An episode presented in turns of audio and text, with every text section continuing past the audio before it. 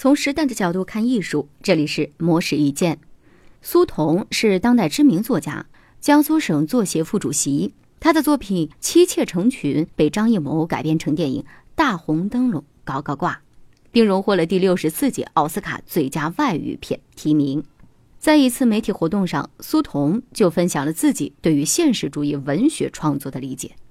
在苏童看来，当人们想到现实主义文学的时候，注意力会集中在“现实”两个字上，认为这类作品应当描写现实生活，反映真情实境。但实际上，一部描写生活的小说未必描写现实，因为文学作品中的现实总是闪烁不定，处于和大家捉迷藏的状态，不容易被发现。如果在作品里描写大量的日常生活，反而容易造成误会。苏童认为，好的现实主义作品绕不开“当下”两个字，但是这并非把读者带往熟悉的喧嚣的闹市，而是将一个偏僻、遭人冷落的地带展现在公众面前，从那里发现某些被遮蔽的小事物，而这些才是生存的真相。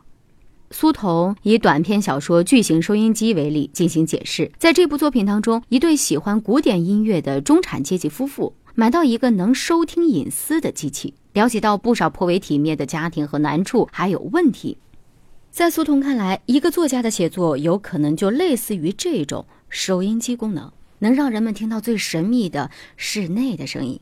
这也是一个作家生命当中所做小说的真相之一。此外，苏童还表示，小说的现实很像开放的建筑工地，可以通过多重的读者参与、批评加阐述得到扩大与再生，极具延展性。因此，今天的现实一定会成为明天的文学。